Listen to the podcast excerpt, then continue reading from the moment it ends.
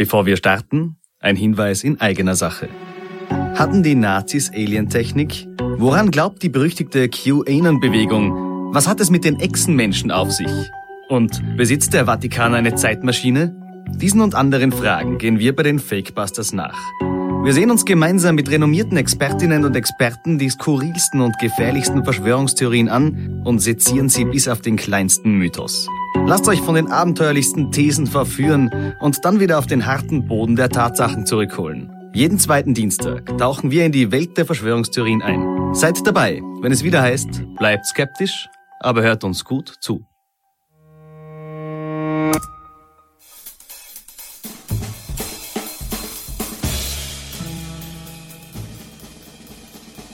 Und jetzt der Alles außer Corona Podcast mit Klaus Eckel, Michael Nirvarani und Oma Sasam. Präsentiert vom Kurier. Einen wunderschönen guten Morgen, möchte ich fast sagen. Eigentlich ist es ja ein Mittag, liebe Hörerinnen und Hörer und Seherinnen und Seher unseres Podcasts. Alles außer Corona ist begrüßen Sie herzlich Oma Sarsam. Schönen guten Morgen aus der Kurzparkzone. Klaus Eckel. Guten Nachmittag aus der Parkgarage. Äh, ich melde mich hier vom Frauenparkplatz, meine Damen und Herren. äh, ja, äh, wir haben. Thema Frauenparkplatz. Es ist eigentlich, äh, ähm, äh, mir hat einmal eine Frau erklärt, dass sie sich diskriminiert fühlt durch den Frauenparkplatz. Sie hat sowas weil da ist ein Frauenparkplatz, hat sie mir erklärt, und daneben ist ein Behindertenparkplatz. Und dann hat sie sich gedacht, dass man, wenn man jetzt eine Frau ähm, so tituliert, als wäre sie etwas, ähm, nicht was Besonderes, sondern irgendwie eine, eine bedürftige Person. Sie hat mir dann erklärt, dass sie sich gekränkt fühlt, und ich soll das mal im Kabarett erwähnen. Ich habe mir das Sehr so, so habe ich das überhaupt noch nie gesehen, ja. Ja, ist es politisch korrekt, Frauenparkplätze breiter zu bauen? Wie bitte? Ist das überhaupt, ist das politisch korrekt, weil du sagst, du machst sie auf jeden Fall breiter, weil es ist ein Frauenparkplatz? Weil damit ja, sagst du ja ich eigentlich. Ich für Adipositas-Parkplätze direkt beim Lift. damit ich nicht so weit gehen muss im Einkaufszentrum unten. Ich, ich, ich bin auch für alkoholisierten Parkplätze, die, die doppelt so breit sind einfach. ich bin für SUV-Parkplätze, die so breit sind wie ein Zebrastreifen. Und wir die Kisten auf diesen Zebrastreifen draufkriegt. Burschen, ja, wie geht's euch? Zwei Wochen Pause, wir melden uns mitten aus dem Krieg. Ähm, ja. Fangen wir gleich humoristisch damit an. Ähm, ist es jetzt ein Weltkrieg oder ist es kein Weltkrieg? Ich glaube, die ganze Welt spricht darüber, die ganze Welt ähm, analysiert, die ganze Welt ähm, versteht natürlich alles, aber niemand will vorne mit dabei sein. Ich glaube, damit mit dieser Frage stellt sich eigentlich, wie fragil die Gesellschaft ist. Wenn ich vor drei Wochen, wenn du gesagt hättest im Podcast, ähm, befinden wir uns vielleicht bald in einem Weltkrieg, hätte ich gesagt, ähm, der, wir ändern deine Tabletteneinstellung. Wenn ja. du zwei mhm. später sagst, wir befinden uns vielleicht in einem Weltkrieg, sage ich, ja, ähm, wir sollten darüber diskutieren. Und zeigt das nicht ganz genau das, was viele Menschen unsicher macht und ängstlich macht und mich eingeschlossen mit ein paar echt schlechten Nächten in Gedanken darüber, ähm, was das soll, wie fragil. Wir haben so eine völlige Scheinsicherheit gegenüber unserer ähm, äh, Friedenssituation. Wir glauben, es ist ja. immer Frieden. Der Friede ist in der Geschichte leider der Ausnahmezustand. Krieg ist die Regel und wir äh, und das macht total, das hat mich äh, wirklich trist gemacht, dass mich da in Scheinsicherheit, völlige blinde Naivität gegenüber der Welt ähm, eigentlich. Und ich glaube, die Naivität wurde jetzt einmal bei vielen von uns ähm, entfernt oder rausoperiert oder keine Ahnung, ja. Ja, blinde Naivität, sagst du. Darf ich es noch ein bisschen positiver ausdrücken? Ich würde äh, eigentlich sagen, äh, ist es nicht eigentlich total schön, was für ein Riesengeschenk wir die ganze Zeit hatten. Und ähm, das Negative daran wäre, äh, den Wert des Friedens, des Zustandes, den wir hatten, haben wir auch äh, in der Zeit nicht geschätzt. Und wie schön wäre es, wenn wir jetzt einfach nur ganz normale Pandemie hätten. Ja, jetzt einfach in Ruhe eine Pandemie genießen. Jetzt ganz gemütlich eine Pandemie. Ich hätte 5000 Impfgegner vor meinem Haus, vor ja. meinem Haus, die mich rauszehren und verprügeln, weil ich dreimal geimpft bin. Das würde ich mir jetzt wünschen, wenn ich es tauschen könnte gegen den Ukraine-Konflikt. Das ist völlig ja. richtig. Ich wage äh, immer noch die Behauptung, wir leben immer noch in der besten Zeit, die es für die Menschheit jemals gegeben hat. Ja, ja. Ähm, bin gespannt, zwei Wochen noch immer sagst. Wir drei. Ich bin neugierig. Ja bin neugierig. Äh, und ich glaube, aber das ist gut, dass du das sagst, ich glaube, wir dürfen das nicht verspielen. Äh, dadurch, dass jetzt, ähm, wir sind das erste, wir sind nicht in Kriegseuphorie. Mhm. Also es gibt kaum jemanden in Europa, eigentlich niemanden in Europa, also zumindest kenne ich niemanden oder habe noch niemanden gehört, der gesagt hat, na sofort, das sofort, die müssen wir sofort in die Goschen haben. Und das war im Ersten Weltkrieg zum Beispiel so. Äh, wir sind der Tatsache, dass wir so wahnsinnig entsetzt sind, dass äh, auch ein bisschen erstaunlich, weil wir sind nicht so wahnsinnig entsetzt, wenn es woanders auf der Welt passiert, sondern denken uns halt, naja, das sind halt die unkultivierten Barbaren. Ja. Und wir sind die Zivilisierten, aber das sind genauso Menschen wie wir und wir sind genauso wie die, wie wir jetzt erzählen.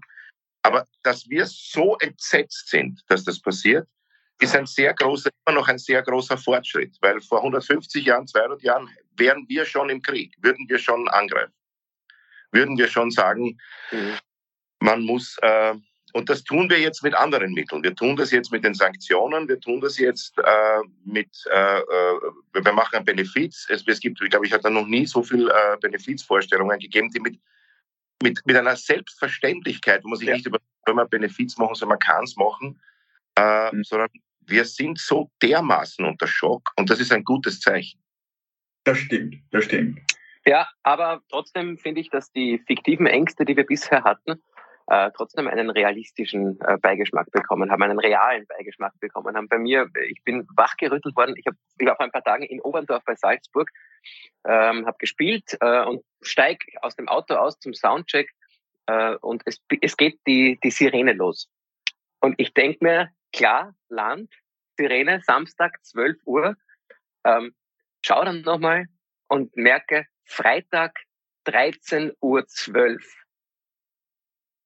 Und da hat's zum ersten Mal, äh, seit ich denken kann, hat diese äh, Sirene, die auf und ab geheult hat, ähm, zu, versucht, die Erinnerung an die Schule zu wecken. Wie war das jetzt noch einmal? Wie lang heult bei was? Äh, und es war einfach, es ist dann, äh, muss man auch sagen, acht Minuten später, ich finde sehr viel später, ein Feuerwehrauto vorbeigefahren. Aber äh, es war einfach ein Feueralarm. Trotzdem, plötzlich war diese Angst real, dass tatsächlich etwas Schlimmes passieren könnte und dass jetzt tatsächlich es bis zu uns kommt. Was schon ehrlich was ist, ist, ist es ist sicher auch was passiert. Wahrscheinlich ist beim Feuerwehrfest das Bier ausgegangen. Wahrscheinlich. Und, dann, und die Feuerwehr kommt mit Blaulicht mit drei Fässern frischen Weißbier. wir leben natürlich hier so, dass wir äh, in unserer Gesellschaft sollten so Bombensirenen kommen, dass wir kurz aufstehen und auf Snooze drücken wollen. Äh, mhm. ja, stimmt. Noch nicht. Acht Minuten noch. Ja. Das ist schön. Erst bitte erst in acht Minuten. Das ist übrigens ein schöner Podcast-Titel. Bitte erst in acht Minuten. Bitte erst in acht Minuten. Schreibe ich auf. Ähm, Aber ja. interessant, weil ich möchte mich darauf beziehen, was der Nina vorher gesagt hat. Das heißt, wir reagieren ganz anders als früher im Ersten Weltkrieg reagiert. Vollkommen richtig. Die Frage ist nur, was macht das mit dem Aggressor? Mir ist sofort das Bild von Kindern aufgefallen oder eingefallen eigentlich. Ähm, wenn ein Kind ein anderes Kind verarschen will oder frotzeln will, ja, und es schmeißt dauernd Sand auf das und einen Schneeball, ja, und das andere reagiert null, dann wird das, der Schneeball wirft, noch aggressiver. Also, äh, weil es sich denkt, heißt der, der lässt sich nicht frotzeln. Das heißt, ich muss meinen Aggressions, ich muss meinen Eskalieren die Eskalierungsstufe muss ich, muss ich hochschrauben, weil was, was, wie, das ist ja das Schlimmste, wenn du ihn beleidigen willst und dem ist wurscht. Das ist ja auch ja, aber, Aggression aber, so, einen Kurven, so einen Kurvenverlauf nimmst und wenn du nicht reagierst, machst du, wenn du auf diese, diese Aggressionskurve nicht reagierst, machst du wie, wie früher flatten the curve.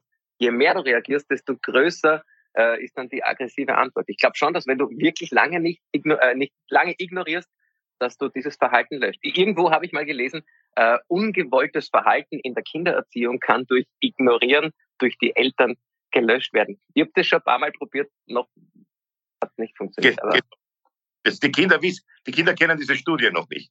Ja, was? ja, ich meine, es ist natürlich, ähm, wir reagieren ja schon mit den Sanktionen. Also ganz ignorieren tun wir das ja nicht. Ja. ja. Wir reagieren mit den Sanktionen. Aber was mich so wahnsinnig verblüfft und auch beängstigt, ist, äh, dass man plötzlich die Nachrichten auftritt und Menschen in Uniform äh, Truppenbewegungen erklären. Und ich, ich, ich, ich, warte immer darauf, dass es ein Monty Python Sketch ist. Äh, und Kommission. Die Gecko-Kommission war ja auch schon in Uniform. der Gecko-Kommission angefangen. Ich glaube immer, dass er sofort von Inzidenzen spricht, dafür redet er von Panzern. Aber wir haben, wir in Österreich verbinden wir Uniform mit ähm, Ausgangssperre äh, oder, oder mit Maske. Unsere, Wenn unsere Gecko-Kommission sich äh, geschlossen einen Kaffee geholt hat, dann war das eine Truppenbewegung. Stell dir vor, die, die schlimmste Katastrophe könnte wahrscheinlich für den Krieg sein, wenn die Gecko-Kommission versucht, sich einzuschalten und diesen Konflikt zu lösen. Ja, apropos Kommission, äh, Regierung, ja, wir haben einen neuen Gesundheitsminister. Ja, aber oh, ja. damit könnten wir den Putin drohen. Wenn er weitermacht, kommt die Gecko-Kommission und vermittelt. glaube, der hört sofort auf.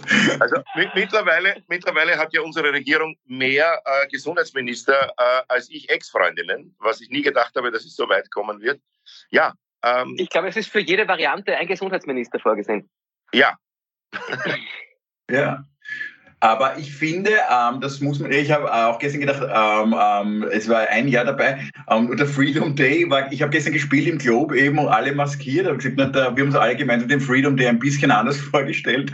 Freedom Österreich, der Mückstein ist weg, aber das war nicht die Vereinbarung eigentlich. Ähm, und ich finde aber trotzdem, ich muss jetzt den äh, äh, Mückstein wirklich auch in Schutz nehmen, weil mich hat das wirklich auch betroffen gemacht, wie der erklärt hat, was der da, man weiß das ja, was die, diese Politiker heutzutage erfahren. Und ich schwer für mich, weil es im Kabarett ist immer opportun, die Trottelpolitiker, depperter Politiker, haha, wir machen 15 Pointen und wir könnten es alle viel besser, was ja überhaupt nicht stimmt. Keiner von den Kabarettisten, die dauernd Politiker kritisieren, war ein bessere Politiker, bin ich noch immer davon überzeugt.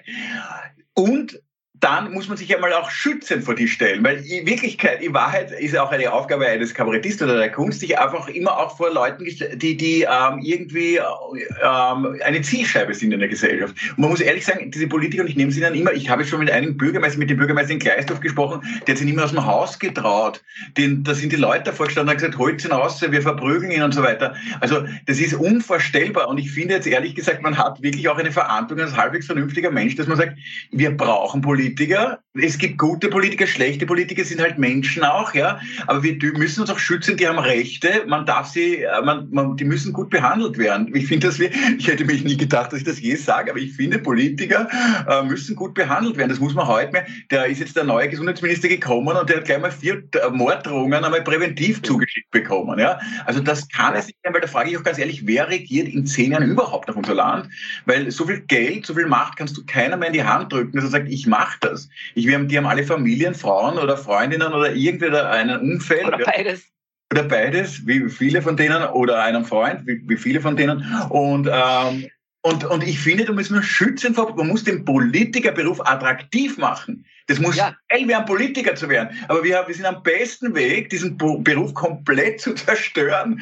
Das ist, äh, also, ich, also ich weiß jetzt, ich bin wirklich lieber ähm, ähm, Security in einem Glückscafé als Politiker mittlerweile. Ähm, ich glaube, das ist auch wesentlich sicherer. Ja, richtig. Ja. ja, vielleicht starten wir ein P-AMS, ein Polit-AMS, äh, wo du dich bewerben kannst und wo dir attraktiv gemacht werden kann, ähm, äh, wieso du Politiker wirst. Und dann wird es wahrscheinlich auch sehr viele Langzeit äh, arbeitslose Politikbewerber geben. Ja. Freedom Day, weil du gleich Freedom Day gesagt hast, ich habe da gestern das auch bemerkt. Äh, ich bin ja wieder in Salzburg. Weil eben heute am Sonntag, äh, wir nehmen heute am Sonntag auf, äh, ja, da die Premiere stattfindet. Und gestern war natürlich Halle und Galli, wobei hier in Salzburg war es ja nie so äh, hart wie in Wien. Und ähm, es, ist, es ist ein eigenartiges, also ich, ich bin gestern äh, in ein Lokal gegangen ohne Maske und in ein äh, Geschäft ohne Maske. Und wie war das? Ja, großartig. Es ist, ich denke mir jetzt, ich bin jetzt dreimal geimpft, ich habe es bis jetzt nicht gekriegt, jetzt kriege ich es halt irgendwann, aber ich kann nicht mehr. Ich meine, ich trage natürlich die Maske selbstverständlich im Zug, im Zug hergefahren und werde die Maske auch selbstverständlich dann tragen, wenn ich das Gefühl habe, äh, da sind so viele Leute oder falls ich mich fürchte, mich anzustecken. Aber in Wirklichkeit ist es ein Segen, es ist großartig eigentlich. Es ist so wie Sex eigentlich, wenn man im, so wie Sex. Entschuldige, es ist so wie Sex ohne Kondom, habe ich das Gefühl. Also auch mit Kondom ist Sex okay, aber man wünscht sich schon. Die Syphilis. ja. ja.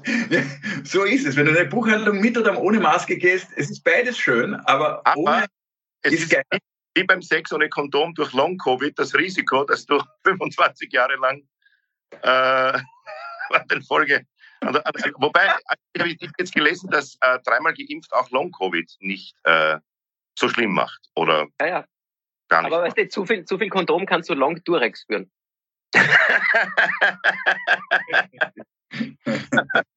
ich habe Long FFP2, wirklich. Ich habe Long, Long Wie ist das, wenn man mit dem Zug von Salzburg nach Wien fährt? Ist dann bis zur Grenze äh, zwischen Niederösterreich und Wien äh, keine Maskenpflicht und ab Wien schon? Und nein, nein, setzen alle die Maske auf? Maskenpflicht. Ist Österreich. ist weiter Maskenpflicht. Ja, in den öffentlichen Verkehrsmitteln. Permanent. Das ist ja der Trick, den ich schon dauernd Bezug. Äh, äh, die essen mittlerweile drei Stunden lang knabbern sie an einer Wurstsemmel. Also die beißen ja. den Rand von der Extrawurst langsam ab. Nach, da sind sie jetzt in St. Pölten. Da ist noch die, das ist noch nicht erkennbar, dass die äh, Wurstsemmel kleiner geworden ist. Und so ja, ja ohne Maske mit Essen, weil das ist großartig. Und um weiter Einkaufszentren zu bewerben, ist in der SCS Maskenpflicht oder ist das?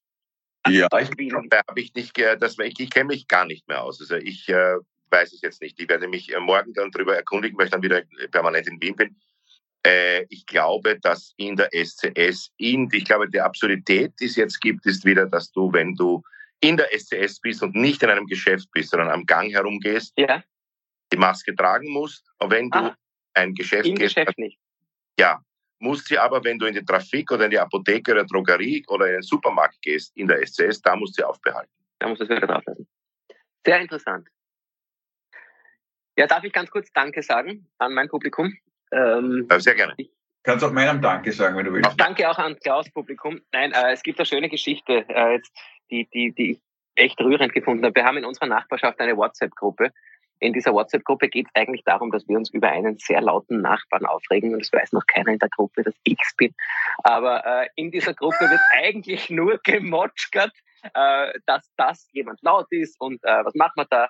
Und es äh, war letzte Woche, ich glaube letzte Woche Montag, hat dann äh, eine der Nachbarinnen gesagt, äh, mein Mann fährt kommenden Donnerstag an die polnisch-ukrainische Grenze, äh, um dort zu helfen. Und das mit nicht viel Plan, außer dass er helfen will, bitte um Verbandsmaterial, Windeln, ähm, Wäsche und vor allem Essen. Und äh, ich habe das äh, dann, dann übernehmen wollen und habe gesagt, passt. Und ich äh, spiele im Stadtsaal und im Orpheum äh, und äh, sammle Spenden dafür und habe diese Spendenbox äh, aufgestellt.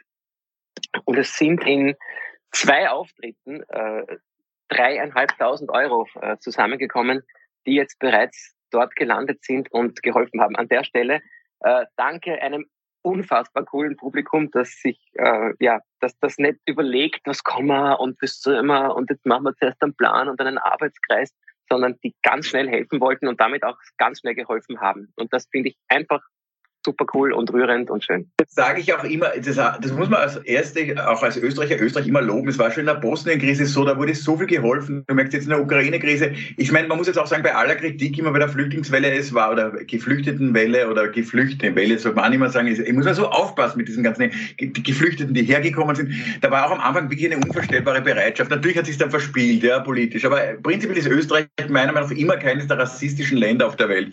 Wir sind äh, welche, die da schnell reagieren. Wir jammern jammern über, über andere, aber ja. wenn es darauf ankommt, ja. bin ich schon ganz stolz auf dieses Land. Übrigens, das finde ich auch, weil du sagst mit Eis, habe ich mir kurz überlegt, ob sowas überhaupt versteuerbar ist, habt ihr diese Info gelesen?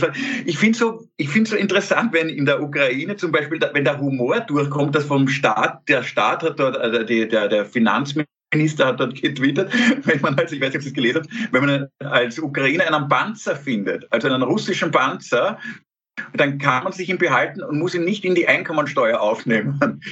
Das fand ich, also das hat er wirklich getwittert an die Bevölkerung. Äh, das heißt, alles russische Zeug ist, äh, da hat er jetzt noch abgegeben. Also natürlich war das ironisch gemeint, aber der hat sich gedacht, okay, wir brauchen auch Humor. Äh, wir, auch, auch wir müssen lachen können. Und dann hat er halt, äh, das fand ich großartig, einen russischen Panzer. Er hat auch geschrieben, die sind ja kaum mehr 5000 Euro wert. Das ist eh nur mehr so Liebhaberei und da ist die Reparatur teurer als die Panzer. Liebhaberei finde ich auch ein schöner Begriff für Panzersammler. Äh, ja, sehr schön. großartig. Es ist, äh, das, das siehst du trotzdem, wir haben es eh schon oft gehabt, aber dass man immer, auch in der größten Katastrophe, reagiert irgendeiner mit Humor. Sogar Politiker. Weil ich mir das Zelensky, ich habe mir ein bisschen diese Arte-Serie angeschaut von ihm. Sehr empfehlenswert übrigens. Das ist genau. wirklich toll, was der da gemacht hat. Das ist wirklich gut. Ja, also ich finde, das wäre wirklich toll. Und der hat sich auch anscheinend mit lauter Komikern umgeben. Also wer weiß, was uns in ein paar Jahren bevorsteht. Also jetzt sitzen wir da noch, uns werden diese Podcasts vielleicht mal vorgespielt, da sind wir aber schon Minister. aber das ist eh nicht lang. Bundespräsident Josef Hader. Humanismus, sagt er. Humanismus. Oh, Humanismus.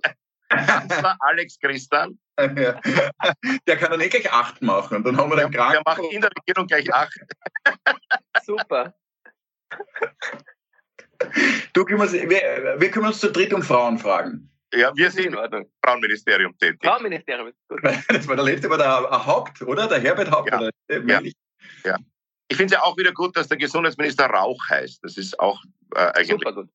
ja, finde ich ganz. Äh, Humor ist natürlich jetzt das Einzige, was uns wirklich rettet. Ich glaube, ich erlebe das jetzt auch hier in Salzburg. Die Leute lachen viel und äh, man kann für die eineinhalb Stunden oder zwei Stunden im Theater das vergessen, was einen da ängstigt und bedrückt. Und äh, ich arbeite ja auch jetzt gerade an dieser Geschichte der Komödie für, für, für den Park. Und man muss sagen, die Hochblüte der europäischen Komödie, von dem, was wir wissen aus der Antike, Aristophanes, der hat alle seine Stücke im Krieg geschrieben. Da war Krieg zwischen Athen und Sparta. Und er hat auch drei Komödien geschrieben über den Frieden, wo er den Frieden gefordert hat. Eine davon Lysistrate, wo die Lysistrate auf die Idee kommt, wenn alle Athenerinnen und alle Spartanerinnen den Männern Sex verweigern, bis Frieden ist, dann muss relativ bald Frieden sein. Äh, und äh, ich bin gerade dabei, diese Stücke zusammenzufassen und eben da einzubauen in diese Geschichte der Komödie. Und äh, das ist ein sehr tröstendes Zeichen, dass also die Hochblüte der, die erste Hochblüte der Komödie während eines Krieges stattgefunden hat. Aber ist es nicht genau umgekehrt, denke ich mir, äh, weil ihnen oft Sex verweigert sind, sind sie im Krieg, die Menschen. Also ich vielleicht, äh, wenn, der Putin oder so, wenn die ein befriedigendes äh, erotisches Sexualleben hätten, ähm, da wäre er viel entspannter gegenüber. Es ist ja oft sublimieren, oder? Äh, man weiß ja oft, ähm, unbefriedigte Sexualität sublimiert sich oft in ganz grausame Dinge. Und deswegen ähm, wäre ja ich glaube, irgendwer hat getweetet, eine Frau, ist nicht von mir natürlich, die hat gesagt, wenn jetzt ein Blowjob alles gut machen würde, ich würde sofort übernehmen.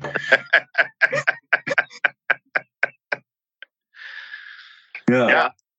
Aber wie gesagt, es ist beängstigend, total beängstigend. Äh, vor allem also der Moment vorige Woche, wo äh, die, plötzlich die Nachricht war, dass er die Atomraketen in Bereitschaft gestellt hat, wo dann jemand erklärt hat, irgendein Brigadier, dass es ja Blödsinn ist, weil die sind nicht dauernd in Bereitschaft. Also das bedeutet gar nichts, es ist nur ein rhetorischer äh. Das, da hat sich gar nichts geändert, das war jetzt immer schon so. Äh, die sind immer in Bereitschaft, weil sie eben Abschreckungswaffen sind. Ich glaube, wir müssen jetzt den Weg gehen der Abrüstung. Also wir dürfen jetzt nicht sagen, wir müssen aufrüsten, aufrüsten, aufrüsten, aufrüsten, sondern wir müssen jetzt äh, uns äh, die Hand geben und sagen, pass auf, wir müssen das größte Problem, das wir haben, und das ist nicht Covid und auch nicht Russland, äh, das ist diese Klimageschichte. Weil wenn wir jetzt zurück in die Nationalstaatlichkeit verfallen, das, was Putin macht, ist ja eigentlich eine äh, patriarchalische, äh, nationalistische Idee aus dem 19. Jahrhundert, 20. Jahrhundert bis, bis 45. Wenn wir jetzt wieder allein schon zu sagen, ein, ein Land, also äh, eine fiktive äh, äh, Gruppe von Leuten, eine äh, Nationalismus, der Nationalstaat ist ja eine Erfindung von uns, das ist ja nichts Naturgegebenes, überfällt eine andere, das ist einfach 19. Jahrhundert, das ist vorbei in Wahrheit. Ja. Das, Das ist eigentlich eine Reanimation einer sehr alten Idee, Genau. die sehr viel Aufwand braucht, um sie am Und- Laufen zu halten. es kommt keine neue Weltordnung. Für die Folge gerade, treffen sich zwei Fiktionen. Das ist ja eigentlich das Treffen von zwei Staaten. Es ist das Treffen von zwei Fiktionen, ja, natürlich. Sehr witzig eigentlich. Treffen sich zwei Fiktionen. Ja. Treffen zwei von zwei, stimmt eigentlich, du hast völlig richtig. Entschuldigung, ich habe dich unterbrochen, bitte. Ja, nein, Sprechen sich zwei Fiktionen, sagt die eine echt, sagt die andere nein. Und wir merken ganz einfach, dass auch der Nationalstaat am Ende ist. Ja, es hat keinen Sinn mehr zu sagen, ich bin Österreicher und du bist Deutscher und der ist Russe. Weil das kann man zwar sein, auch sehr stolz sein, aber es ergibt keinen Sinn, weil wir komplett vernetzt sind und weil wir auch das größte Problem, das wir haben. Und ich glaube immer noch, es wird uns, äh, es wird uns auch diese Ukraine- Ukraine-Geschichte auch Covid in 22, 30 Jahren wie ein Lercherl vorkommen, wenn sich das Klima äh, Aber so ein Krieg, den Krieg zu bekämpfen, ist ja klimafreundlich, weil äh, es gibt, wird wenig, äh, selten wo mehr CO2 rausgeblasen, als wenn Panzer durch Länder fahren. Ja? Ich meine, das ist ja, das ist ja, äh, was jetzt ist ganz hart gesprochen, aber was jetzt durch CO, an CO2 in der Ukraine ausgeschüttet wird, da können wir noch so viel ähm, äh, Gurken ohne Plastik essen und ähm, mit E-Bike äh, ins Theater fahren. Ähm, das ist, äh, und die, die Klimabilanz ist ja im Prinzip auch eine Welt, äh, das heißt ja, ich habe ja oft die Idee, dass wir so Tupperware-Dosen über jedes Land stülpen, damit er sein eigenes Klima hat. Das funktioniert ja leider nicht so, obwohl es super wäre, weil da können wir uns selber drum kümmern. Das Problem, alles, was jetzt in der Ukraine ausgestoßen wird, oder in China wieder, wenn neue Braunkohlewerke kommen, oder weil jetzt dieser Kli, man merkt ja eh schon eine Tendenz dadurch, wir müssen unabhängig von den Russen sein. Es wird ganz klar kommen, Braunkohle wird verlängert werden. Wir müssen unabhängig von denen bleiben. Das ist der Preis, den wir jetzt zahlen und von Russland. Aber das ist der größte Fehler, den wir machen können. Es ja. Ein Fehler. Und zum, zum CO2, wenn großflächig zerstört wird, wird irgendwann in weiterer Zukunft großflächig wiedergebaut. Genau. Was das an CO2 auslöst, ist auch nicht zu vernachlässigen. Das spüren wir jetzt nicht. Das spüren wir in 10, 15, 20 Jahren, wir nicht mehr. Aber das ist natürlich ein Wahnsinn.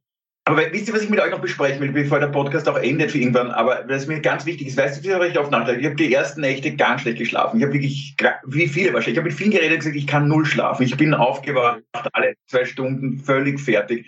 Und dann habe ich mich aber eins gefragt, warum habe ich Angst?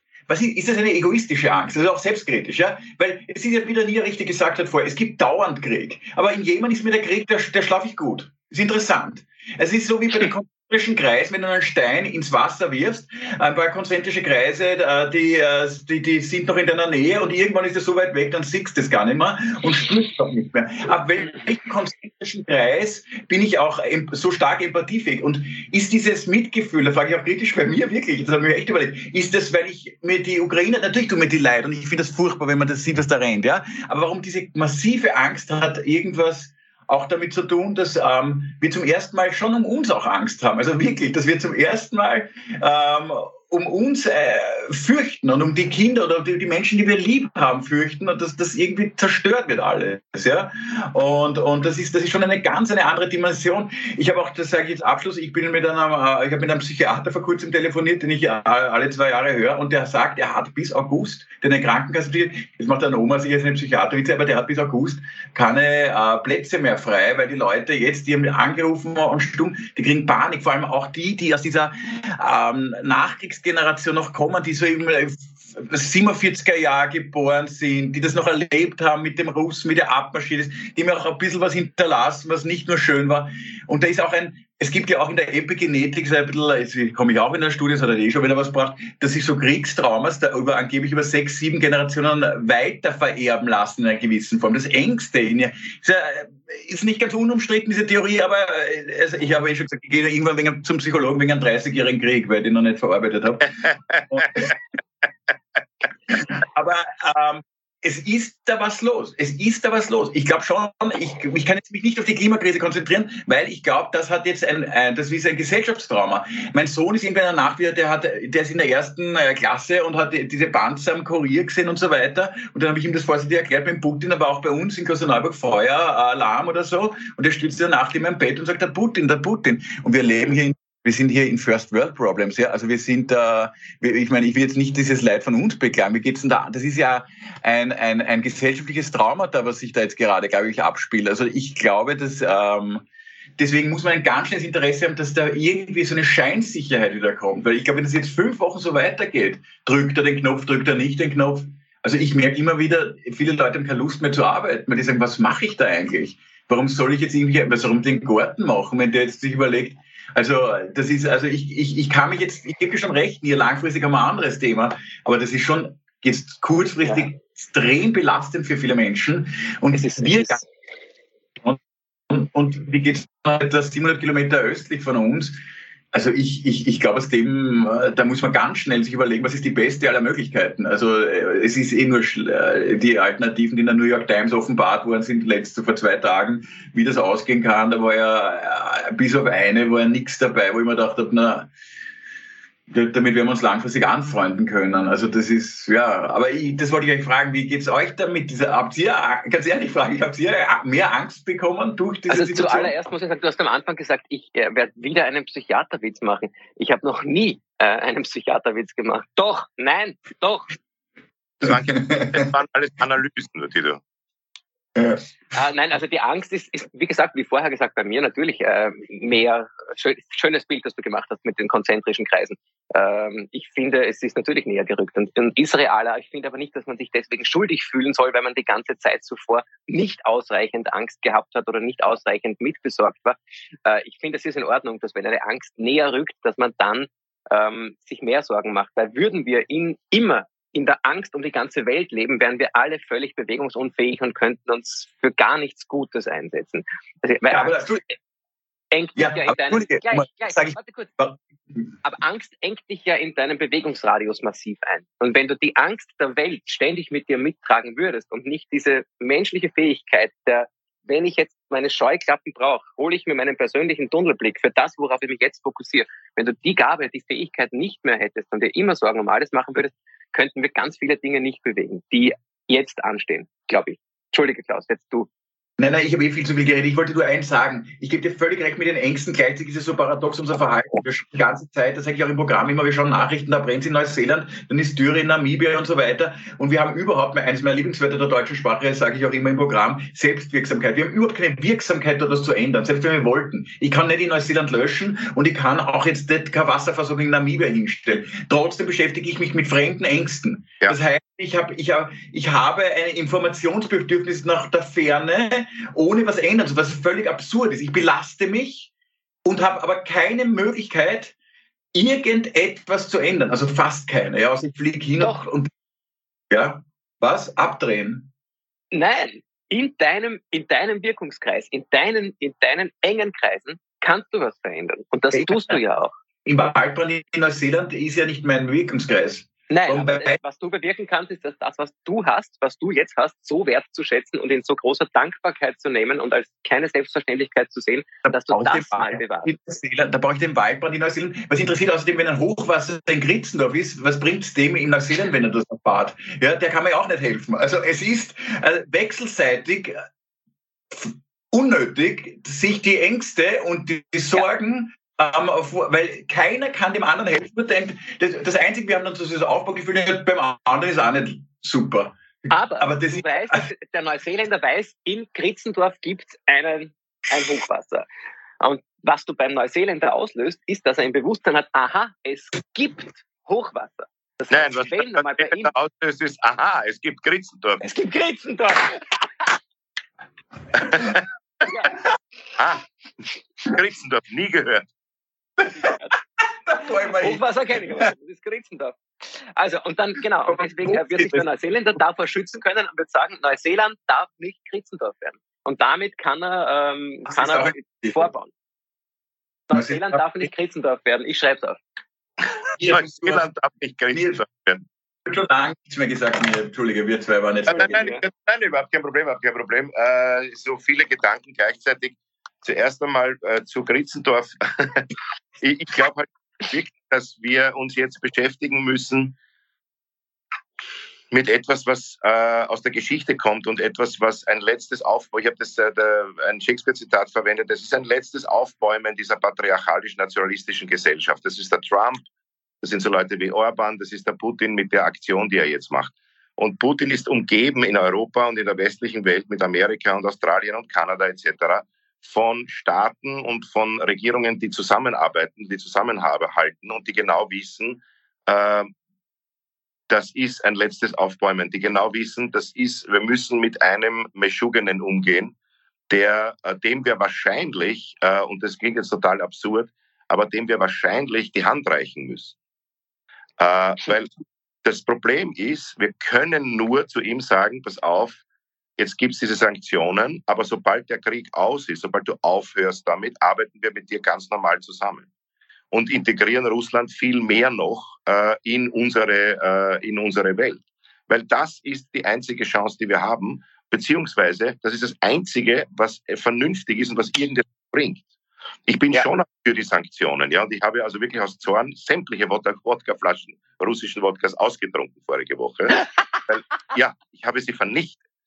Ähm, aber ich glaube, dass wir, wir können so, so, die, diese ganze Klimageschichte, ja, die tatsächlich viel, viel schlimmer sein wird als alles, was wir jemals erlebt haben, die können wir nur gemeinsam lösen.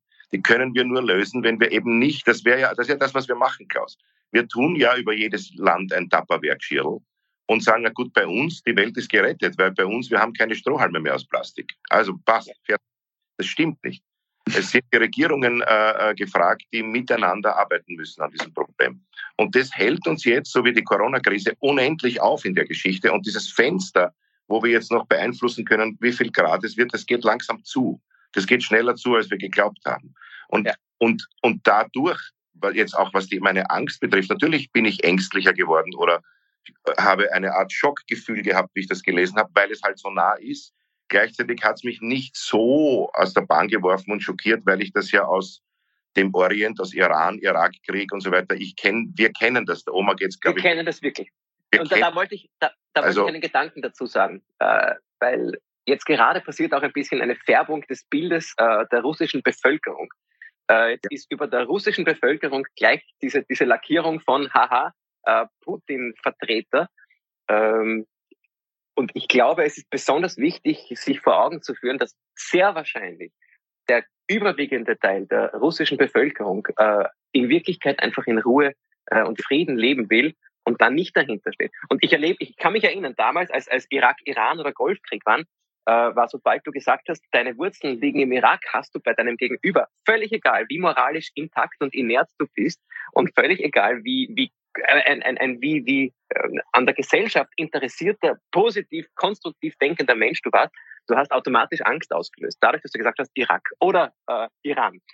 Äh, und das, das finde ich, muss man jetzt auch sagen. Ja. Russland löst jetzt bei uns automatisch, allein, dass man sagt, Russland, eine gewisse Angst aus. Und die darf man nicht auf die einzelnen Menschen, die sehr wahrscheinlich zum größten Teil äh, diesen Krieg genauso wenig wollen äh, wie alle Ukrainer. Also ich glaube, das muss man, muss man sich auch vor Augen führen äh, dass, dass jetzt auch äh, wirklich, wirklich wahnsinnig viele Menschen mitgerissen werden äh, und da vielleicht auch ein Spiel mitspielen müssen, weil sie sonst um ihr Leben bangen müssten. Und man hat es ja gesehen, ja.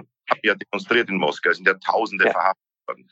Und wenn du einmal anfangen musst, Menschen, die in deinem Land demonstrieren, äh, gegen etwas, was du machst, zu verhaften, massenweise, ja, und zwar nicht, weil sie irgendeine Überschreitung machen, eine Verwaltungsstrafe, weil sie keine Maske tragen oder irgendwelche Molotow-Cocktails oder was es ist, oder weil sie sich daneben benehmen, sondern sie, wenn du, wenn du die verhaftest, ist das ja ein Zeichen des Untergangs. Irgendwer hat im Guardian, ein Redakteur im Guardian geschrieben, das, was Putin jetzt macht, ist im Prinzip dasselbe, was der Hitler gemacht hat, den Fehler, dass er Russland angegriffen hat, nämlich der Beginn von seinem Ende, das, der Beginn mhm. des Endes von ihm. Die Gefahr, die besteht, ist natürlich, der wird sich aufbäumen. Also wie groß wird die Katastrophe, die er verursacht? Das ist die große Frage. Ja. Aber summa summarum, glaube ich, muss man sagen, die stärkste Waffe, die wir haben, ist die Sehnsucht nach Frieden und ist die Sehnsucht nach äh, einem äh, Leben, äh, so wie wir es nicht, nicht inklusive allem, aber so wie wir es in Frieden in der westlichen Welt, das wollen die Leute in, in Afrika, das wollen die Leute in China, das wollen die Leute auf der ganzen Welt. Die Globalisierung hat so weit gebracht, dass die alle sehen, wie man im Frieden leben kann und mit was für läppischen Problemen man sich beschäftigen kann. Was ist passiert? Ich versuche die Falte wegzutun. Also, ja. Apropos läppisches Problem. Apropos läppisches Problem, genau. Und, äh, und das ist die stärkste Waffe, die wir haben, ist die Sehnsucht nach Frieden. Und die müssen wir einsetzen und nicht 100 Millionen in Aufrüstung investieren und sich überlegen, ob man nicht auch, auch alle Atomwaffen kaufen soll. Das ist genau der falsche Weg. Und ich bin mir ziemlich dass das auch passieren wird, summa summarum. Ja, aber es ist das Gleichgewicht des Schreckens, was uns ja jahrelang oder äh, vermeintlich davor geschützt hat, dass es wirklich so ist. Ja, ich meine, das, äh, wir sehen ja, die Krokodile sind eine gescheitere, also eine gescheitere Spezies, weil die haben wenig Bedürfnis, sich gegenseitig als Spezies zu fressen, während wir Menschen ähm, uns gegenseitig mit ähm, äh, 5000 Atomraketen bedrohen müssen, damit der andere nicht drückt, weil er weiß, dann wieder selbst zerstört. Ähm, das ist, da sind wir wirklich unter, da sind wir definitiv nicht die Speerspitze der Evolution. Das ist ein ganz und, und glaube, das Gleichgewicht des Schreckens, das wird jetzt natürlich wiedergespielt. Ich meine, es gibt eben diese zwei Theorien. Und ich stehe da mit einem Fragezeichen mit dir zu. Die eine Theorie ist, okay, wir versuchen noch mehr einzubinden und kooperativ zu sein und müssen vieles wegdrücken, was da jetzt passiert ist, weil sonst radikalisiert er sich. Auf der anderen Seite ist es ein Mensch, der einen Massenmörder in Tschetschenien mit dem Kadyrov eingesetzt hat, der in äh, Georgien tausende Leute am Gewissen hat, der in Aleppo Schulen und Kindergärten bebombt hat mit russischen Fliegern, der den Nawalny in London vergiftet hat und, und, und. Also ich könnte jetzt noch zehn Minuten darüber reden, was das für für, ein, für mich immer schon ein Psycho. Ich habe diese ganzen Putin-Versteher, mit denen bin ich immer in Konfrontation. Ich habe das nie verstanden. Das ist ein, für mich ein Verbrecher. Das ist Natürlich. Verbrecher. Aber und ist jetzt ein Verbrecher, mit dem ich muss ich ein und wieder voll nicht einbinden. Und wenn du dann die Wirtschaft, dann kommt der H&M wieder und dann kommt Apple wieder zurück und kannst du wieder dein Gas. Also aber, ich, aber ich verhandle mit einem völligen Irren, Irrenmörder, den ich sofort ins Gefängnis stecken möchte und muss dann so Empathiegefühl entwickeln. Und da gibt es etwas in mir, wo ich sage, ja, vielleicht sagt das die globale Vernunft, aber äh, meine Emotion sagt, ich, äh, da geht mir die Hutschnur. Ich will ja, natürlich. Aber die erste Reaktion ist auch die Reptilien-Reaktion. Äh, auch. Meine fünfte. Als erstes. Aber das ist das Reptil. Das Reptil sagt, geht schon, Aggression gegen Aggression. Und da müssen wir sagen, das, was wir Menschen als Vorteil haben, ist genau dieses Reptiliengehirn mit der Großhirnrinde, zumindest so manche von uns, äh, zu äh, overrulen und zu sagen, lass uns lernen von den berühmten letzten Worten des äh, Rekruten im österreichischen Bundesheer. Abrüsten. Äh, und das ist, glaube ich, genauso die Antwort auf die Klimakrise wie auf äh, diese ja, ich, meine, ich, ich finde auch Aufrüstung äh, bedeutet einfach nur mehr Gewalt, mehr Krieg, mehr Schüsse, mehr Menschenleben, die sinnlos, die sinnlos ähm, enden müssen. Und natürlich. Ja, Entschuldigung, und? Noch schwieriger, äh, schwierig, also ich weiß nicht, das ist ein ethisch ganz schwieriger Gedanke, aber aus dem Einzelfall, jetzt aus der Sicht der einzelnen Familie, ich male jetzt ein dramatisches Bild, eine Familie verliert ähm, Mama, zwei Kinder verlieren den Papa wegen der Krise und nächste Woche schütteln sich alle wieder die Hände und alles ist wieder gut. Ja, das war in der Geschichte immer so. Es, es gibt nichts Wofür? Krieg und nichts Absurderes als Krieg. Wofür? Genau. Das ist das, also da, da, das ist eine Frage, dieses Wofür ist eine Frage, auf die ich leider und ganz viele Menschen leider nie eine Antwort kriegen werden. Das ist äh, für nichts. Es gibt ja. keine Antwort. Man muss auch, es geht ja so viel um politisch korrekt und man darf äh, das nicht sagen und dieses Wort nicht mehr sagen. Ich finde, man darf nicht mehr Krieg sagen. Krieg ja. ist politisch korrekt und staatlich organisierter Mord heißen. Der mhm. Krieg ist nichts ja. anderes organisierter Mord, sonst nichts, hat sonst keinen Sinn. Und mhm. das in der westlichen Welt sind wir aber im Prinzip so weit, dass wir das ja schon so sehen. Deshalb schockiert es mich ja so, dass ganz normal über Truppenbewegungen geredet wird. Natürlich ist es äh, auch sozusagen die, die, die, die, die Informationspflicht äh, des, der, des Fernsehens oder der, der Medien, auch das zu schreiben. Aber das hat schon wieder so ein, das ist schon wie im, wie im Geschichtsbuch. Wenn du liest, ja, da sind die Griechen dorthin und die Athener da und die Spartaner da, weil das lese ich auch gerade mit diesem Peloponnesischen und, und du liest es in einem Geschichtsbuch und siehst aber den Mord nicht, siehst die toten Kinder nicht, siehst nicht die weinenden Menschen. Und das ist aber das Einzige, was der Krieg tatsächlich generiert. Mhm. Und Darum haben wir uns darauf geeinigt, nach dem Zweiten Weltkrieg, sowas darf nie wieder passieren. Und ich habe immer noch Corona. Jetzt habe ich Corona, weil der scheiß Öffnungsstock war. Ähm, wir haben immer noch, ich habe immer noch die Hoffnung und bin zutiefst davon überzeugt, dass es auch gelingen wird. Die Frage ist, wie viel geht auf dem Weg dahin jetzt wieder kaputt? Was nicht passieren sollte, ist das, was bis jetzt in der Geschichte immer passiert ist. Wenn wir sagen, so etwas darf nie wieder passieren, dann ist es zu spät. Ja? Und es ist schon zu spät, weil es darf auch nie wieder passieren, dass man auf so jemanden wie den Herrn Putin reinfällt. Und warum fällt man denn rein? Es ist ja nicht so, dass der den Westen getrickst hat, sondern es ist wieder einmal das Geld und wieder einmal der Kapitalismus. Dass ich dort billigeres Gas kaufen kann und dass die Finanzmärkte dort investieren. Es ist uns nur ums Geld gegangen und nie um den Frieden. Und das müssen wir auch noch überwinden. Dass wir dürfen einfach, ich würde sofort das, einfach kein Gas mehr kaufen bei dem. Na, aber hier, da gibt es gar nicht da muss ich echt Wenn es kalt ist, gehst du halt zum H&M und kaufst einen zweiten Mantel. Naja, ja, ja, ja, sehr nett. Ja, aber ich glaube, ich glaube, also da glaube ich mehr an die Theorie. Es gibt diese, äh, ich glaube sogar, dass der Kapitalismus total viel Frieden stiftet. Man kann den Kapitalismus viel vorwerfen, weil er sich dann allem schuld und ich glaube, dass wir sehr lange unter Frieden gelebt haben, weil wir so global miteinander vernetzt sind. Warum interessieren sich, ja. warte, lass mich was sagen. Die Chinesen, warum interessieren sich die Chinesen so wenig für Krieg, außer dass sie Taiwan wieder einschnupfen wollen? Eh, das wird, das wird ihnen eh wie eine Frucht irgendwann zufallen. Das kann man eh nicht mehr verhindern.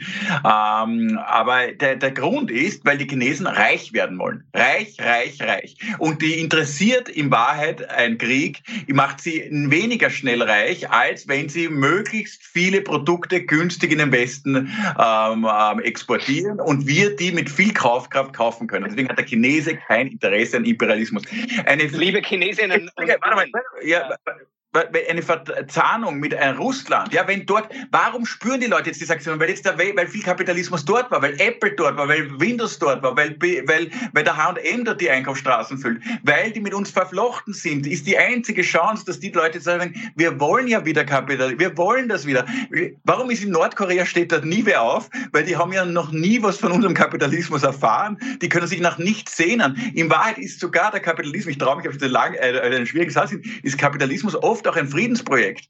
Wirklich in vielen Fällen, weil die Gier uns davor abhält, Kriege anzufangen, weil wir uns denken, das bringt uns im Endeffekt weniger. Es gibt die Ausnahmen, wo Sachen auch zerbombt worden sind, da kann man nachher bauen und so weiter. Es gibt auch natürlich in jeder, aber prinzipiell ist Kapitalismus eine Verzahnung der Globalisierung, ist ein riesen Friedensprojekt. Es gibt einen menschlichen Austausch, es gibt, es gibt viel mehr Interaktion zwischen den Völkern. Plötzlich, wir, ihr sind vielleicht kennen einen Chinesen, wenn sie mit dem Handel treiben. Es ist auch, das ist die große Chance an der Globalisierung, dass sich Menschen im Rahmen des Kapitalismus permanent begegnen, weil sie überall hinreisen, überall Handel treiben, überall kaufen. Der Fremde ist kein Fremder mehr. Der Fremde ist plötzlich so wie ich, weil der, der schaut halt ein bisschen anders aus, aber ist auch ein Mensch mit den gleichen Sorgen, Bedürfnissen und Wünschen und dadurch will ich mit dem Frieden halten. Und wenn wir das wieder auseinandertreiben und sagen, bitte kein Kapitalismus mit denen, keinen Austausch und wir machen uns das alles selber, dann ist das wieder, jeder macht seine Geschichte und der Fremde, dem wird irgendwelche Erzählungen über den drüber gestülpt das hatten wir schon alle über gewisse Völker Erzählungen drüber geschrieben, so ist er.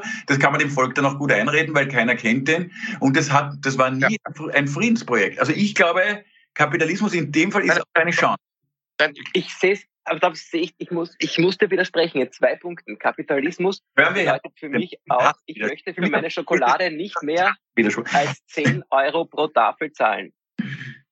Und wenn ich für meine Schokolade nicht mehr als 10 Euro pro Tafel bezahle, heißt das, ich nehme auch in Kauf, dass die Kakaobohnen besonders günstig hergestellt äh, und äh, vorbereitet werden. Das führt zu einer Unzufriedenheit und einem Ungleichgewicht. Ähm, ich habe zwar meine Schokolade, aber nehme dafür in Kauf, sie muss so billig hergestellt werden, dass damit Arbeitsbedingungen in einem anderen Land geschaffen werden, die zu weiterer Unzufriedenheit, Kinderarbeit und so weiter führen. Ja, das alleine macht schon aus, dass Kapitalismus per se, finde ich, nicht als friedensstiftend gesehen werden darf, nicht so undifferenziert. Genauso, und das, das haben die Leute gefährlich finde, zu sagen, Du gibst, gibst bei dem ganzen Modeindustrie, das sagt auch die Modeindustrie, natürlich werden hier in Bangladesch überall Menschen ausgenützt. Aber wenn du dir, das ist so wie die äh, in Thailand, die Regierung sagt, es darf keine Prostitution mehr sein, plötzlich sind 300.000 300 Prostituierte auf die Straße gegangen. Sagen, natürlich ist das für uns Prostitution kein Traumberuf, aber ohne dem könnten wir unsere Kinder gar nicht ernähren. Es würden sogar, die sind sogar froh, lieber, auch wenn wir sie ausnützen mit 1,50 Euro für ein T-Shirt, das sie da kaufen, was ein Verbrechen ist, gebe ich da recht. Das eine, soll man nicht kaufen.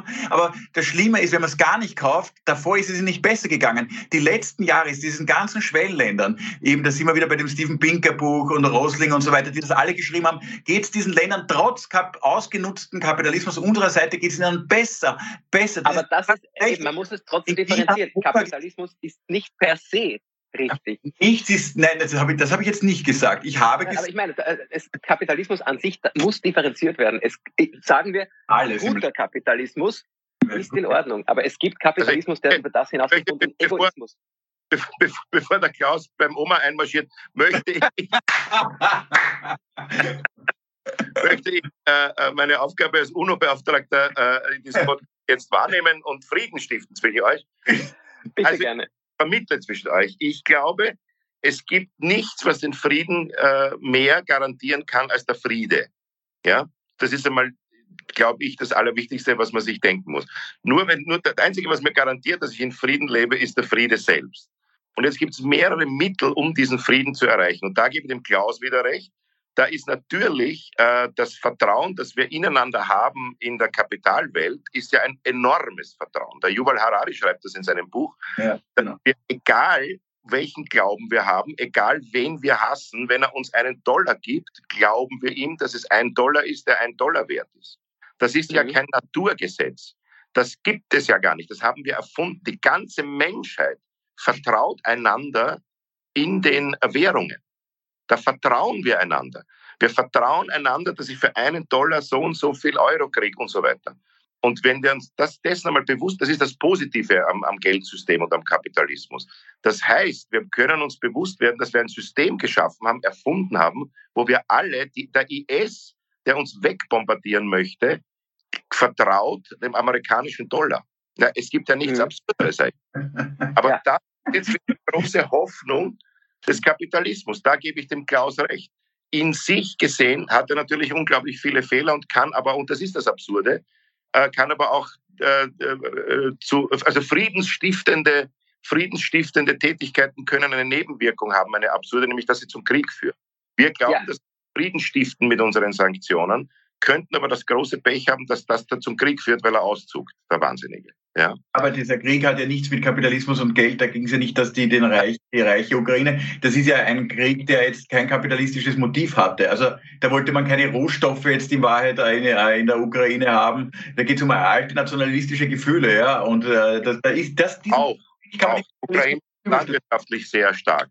Ja, aber das war jetzt, da, dafür schickst du jetzt nicht ähm, so viel Soldaten und Kriegsmaterial. Es ist wirtschaftlich ist ein Riesenverlust, dieser Krieg. Also das war ja, das ist nur nationalistisch zu argumentieren aus Putins Schädel und nicht ähm, kapitalistisch oder wirtschaftlich. Also das, äh, das, das wenn die äh, Amerikaner irgendwo äh, in Irak reinmarschieren, ja, wegen Ölreserven und so weiter, dann kann man das sagen, das ist ein Kapitalismuskrieg. Plus wir vernichten Bomben, damit wir neu produzieren können.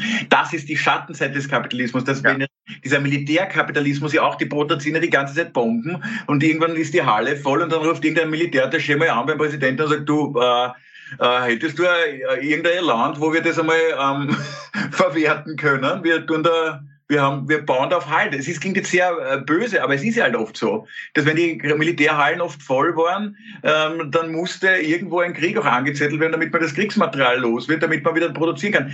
Das ist der Schatten. Der Militärkapitalismus ist definitiv der Schatten. Aber es ist für mich trotzdem ein Friedenskapitalismus. Ich stehe dazu mit allem Schatten. Ja. Gibt es aber damit, damit, bin ich schon, damit stehe ich schon hinter dir. Aber allein, dass man sagt, es gibt einen Waffenmarkt, ist auch ein Teil des Kapitalismus, der nicht friedensstiftend sein kann per se. Das meine ich. Habe das muss man differenzieren. Ein Friedensmarkt. Es gibt jetzt, es gibt, schau, es gibt jetzt äh, Friedenstauben werden gehalten auf, auf Demos, werden gehalten auf Demos. Wir halten jetzt alle Friedenstauben und das TIF äh, betreibt, die äh, produziert gerade ein Geschäft ja, der wird produziert, da werden Arbeitsplätze geschaffen, die machen den ganzen Tag nichts anderes als Friedenstauben und Haltensrauben verkauft, ist ein Markt geworden. Sofort. Der Kap dem Kapitalismus, der ist so unmoralisch, dem ist das wurscht. Der kennt für links, für rechts. Für der Kapitalismus sagt einfach, Hauptsache wir verkaufen viel vom ja, Frieden. Aber das ist ja genau das Problem. ja, das ist nur, nur jetzt hat die Politik eine Möglichkeit, finde ich, der Beistrich, eine Möglichkeit, die, die, ähm, die Wertsetzung so, also solche Werte zu setzen, dass wir eher Sachen ähm, fördern im Verkauf. Also wir verkaufen dann eher Fahrräder oder fördern äh, Fahrräder statt Autos oder wir machen Flugreisen sehr teuer oder Panzer kosten ab morgen das Siebenfache. Ähm, dann, dann kann der Staat schon so einwirken. Stell dir vor, es gibt auf eine Panzer eine Umsatzsteuer von 8000 Prozent. Und auf einem Fahrrad eine Umsatzsteuer von 1 Prozent. So könnte der Staat friedenstiftend den Kapitalismus steuern. Das ist ja die Aufgabe vom Staat. Der Kapitalismus ist da, aber der Staat schaut, was wollen wir als Gesellschaft? Wo wollen wir hin? Trotzdem, du nimmst, dann, äh, da muss ich, schau mal, aber trotz allem, wir sind schon viel, viel zu lang, aber ich kann nicht aufhören. Du nimmst dem Menschen trotzdem die Möglichkeit, äh, als Mensch zu handeln, wenn du den Kapitalismus steuern lässt. Die einzige, und da, du, du hast gesagt, ja, Frieden ist das Einzige, was Frieden stiftet. Ich bin der Meinung, das Einzige, was Frieden stiftet, ist Moral. Und das aber klingt jetzt sehr pathetisch, aber nur moralisch, eine moralische Grundhaltung eines jeden Einzelnen, einer jeden Einzelnen kann dafür garantieren, dass es Frieden gibt. Der, der nur wenn ich mir, und Moral ist, also die, die, die, die, die Summe der Moral oder die, die einfachste, der einfachste Satz der Moral ist, was wünsche ich mir für mich und wieso soll ich das jemand anderem anders wünschen? Genau das ist für mich die einfachste Frage. Und genau mit der Moral marschiert der Putin gerade in die Ukraine ein. Für ihn ist es wichtig, der, der, der er glaubt in seinem Umfeld, und das sagen dort immer anscheinend alle, die Sowjetunion wurde unter Jelzin gekränkt, weil da haben wir den besoffenen Präsidenten über den Tisch gezogen, irgendwelche Verträge unter die Nase gehalten. Die NATO hat dann gesagt, Herr Jelzin, das, jetzt, das kommt jetzt alles im Westen und das wären NATO-Länder. Jelzin war halt in seiner Trinklaune, ist ja nicht einmal damals aus einem Flieger mehr rausgekommen, hat schon die Verträge teilweise unterschreiben lassen. Die haben ein, wir haben schon einen Fehler auch gemacht gegenüber den Russen, da haben wir uns irrsinnig gefreut, dass wir da einen Trottel gefunden haben. So. Und das war die große Kränkung der Sowjetunion. Das ist einfach alles zerbröselt, weil wir da geschickt mit denen verhandelt haben und die haben eigentlich dafür nichts bekommen. Und der Putin hat diese Kränkung und seinen Beraterstab diese Erzählung gehabt. Und aus ihrer Sicht, ihre Moral, ihre Moral ist, diese Ungerechtigkeit auszugleichen. Weil die Moral ist wie die Pippi Langstrumpf. Ich mache mir die Welt, wie sie mir gefällt. Jeder hat eine Moral, jeder Kriegs. Der Hitler war wahrscheinlich für sich aus, hat er moralisch gern. Ich meine, ich kann, jeder bastelt sich. Moral ist ja so, äh, das ist ja, es gibt, wenn man, äh, es gibt so viele Menschen, die glauben wirklich, viele Verbrecher im Gefängnis, die glauben, dass sie gerecht gehandelt haben. Da gibt's ja, wenn man die oft fragt nachher, oder wenn die, ja, das war doch völlig in Ordnung von mir. Ich musste so handeln. Das ist, es ist, glaube ich nicht. Ich glaube, dass es, ich glaube, dass das trotz, ich glaube trotzdem, dass äh, auch wenn du, wenn, wenn du solche Schritte setzt und dein, den, der Meinung bist, das ist jetzt moralisch, aber es sind definitiv unmoralische Schritte, dass ein kleiner Teil in dir sagt, ja, ganz passt das nicht. Das glaube ich schon. Ich glaube schon, dass also man das. Prinzipiell, ja, prinzipiell weißt du das natürlich. Aber es stimmt natürlich auch, dass glaub, jeder das Moral basteln kann. Das ist schon richtig. Aber das, der große Unterschied ist, glaube ich, der, dass du, äh, wie der Oma richtig sagt, dass du schon spürst, dass etwas, ähm, du musst, du musst das, was sozusagen dir unmoralisch vorkommt, verdrängen. Das machen wir ja jeden Tag, ja. Das machen wir immer wieder. Jeder von uns. Ich genauso. Also das ist, das ja. ist äh, Teil, Teil der menschlichen. Verdrängst du einfach diese äh, Un spüren du das schon. Äh, äh, Klaus, die, die, die, ich glaube, dass wir auch, es hat überhaupt, das, was, was, was du jetzt gemacht hast, ist, das ist, wird dann in Geschichtsbüchern in 150 Jahren, wird dann drüber geschrieben, war jetzt schuld und wer hat wann was wo unterschrieben und wer, das ist völlig, in Wahrheit ist es völlig egal. In Wahrheit ist es, dass der Putin nach einem System handelt, das äh, nicht das System der Zukunft dieser Welt ist. Und es ist scheißegal, warum er das macht. Weil er hätte ja auch sich äh, mit der NATO zusammensetzen können und sagen können, pass auf, äh, wie arbeiten wir zusammen? Es hätte ja auch die EU sagen können, warum kommt Russland nicht in die EU? Russland ist ein großer Teil von Europa. Das war ja schon mal ein Plan. Wurde sogar, wie der Putin in Deutschland im Bundestag gesprochen hat, genau. ja, war das, wurde das ja schon angerissen in der Rede. Also das war ja alles schon einmal auf, auf, der, auf der Speisekarte. Und er fällt jetzt zurück in dieses, äh, in dieses alte nationalpatriarchalische national, nationale, äh, nationale Verhalten, äh, nationalstaatliche Verhalten und das äh, das ist das große Problem und das ist das, was man ändern muss. Ja, es ist ja im Prinzip egal, warum das passiert ist. Es ist etwas Falsches passiert, ganz einfach. Ja, und was ich meine mit der Handreichen: Natürlich äh, soll man einem Verbrecher, äh, der soll auch seiner gerechten Strafe zugeführt werden, wenn das denn möglich wäre. Ja, deshalb wird ja jetzt äh, den Haag beschäftigt und die Menschenrechtsverletzungen und so weiter. Das sind alles richtige Schritte. Das ist ein mühsamer, schwieriger Weg und ein gefährlicher Weg, weil der Typ auszucken kann. Aber im Prinzip ist das Handreichen ein Signal an die russische Bevölkerung. Ja, äh, und auch an die ganzen Oligarchen um ihn herum. Kauft den ganzen ersten Bezirk, aber macht halt keinen Krieg. Also ich meine, die, die Macht's Frieden. Was heißt, was heißt Friede auf Persisch? Äh, das, das gibt es, glaube ich, im Persischen nicht. Kriegen. Aber ich weiß aber auch nicht, was nicht. Krieg heißt. Ah, doch, Jai. Ha? Wie? Äh, nein, ich weiß nur, was Krieg heißt auf Persisch, lustigerweise. Arabisch ist Salam oder? Ist das nicht ähnlich? Ach so, ja, Salam heißt Friede, natürlich. Salam. Ja. Salam heißt Arabisch gibt es auch, äh, kennst, du, kennst du auch El Salam? El Friede. El Salam. El Salam. Ja, äh, wir könnten natürlich noch stundenlang weiter äh, diskutieren. Ja, das heben wir uns auf in zwei Wochen. Munitionieren wir uns ja. neu auf mit Moral, Kapitalismus oder Kapitalismus. Wir magazinieren uns mit Moral, Kapitalismus. Was ist der Titel des heutigen Podcasts? Was hatten wir aufgeschrieben? Ich äh, habe zwei Kandidaten. Neuseeland darf nicht Kritzendorf werden. Ja. Und bitte erst in acht Minuten. Beides ein bisschen äh, ja. nicht so äh, hoffnungsvoll, oder? Was sagt ihr? Ja.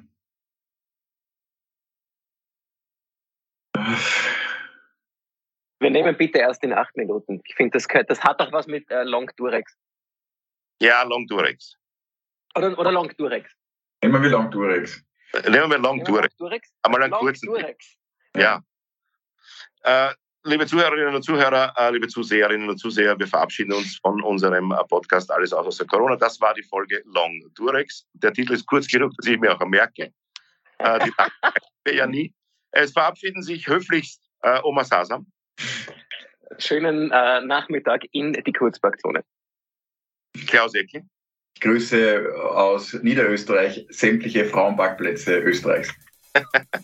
Und Michael Nevrani grüßt herzlichst äh, aus Salzburg. Ich wohne hier direkt an der Themse. Da, an der Themse sage ich immer an der, wie heißt die? Salz. Alles Liebe, bis zum nächsten Mal. Tschüss.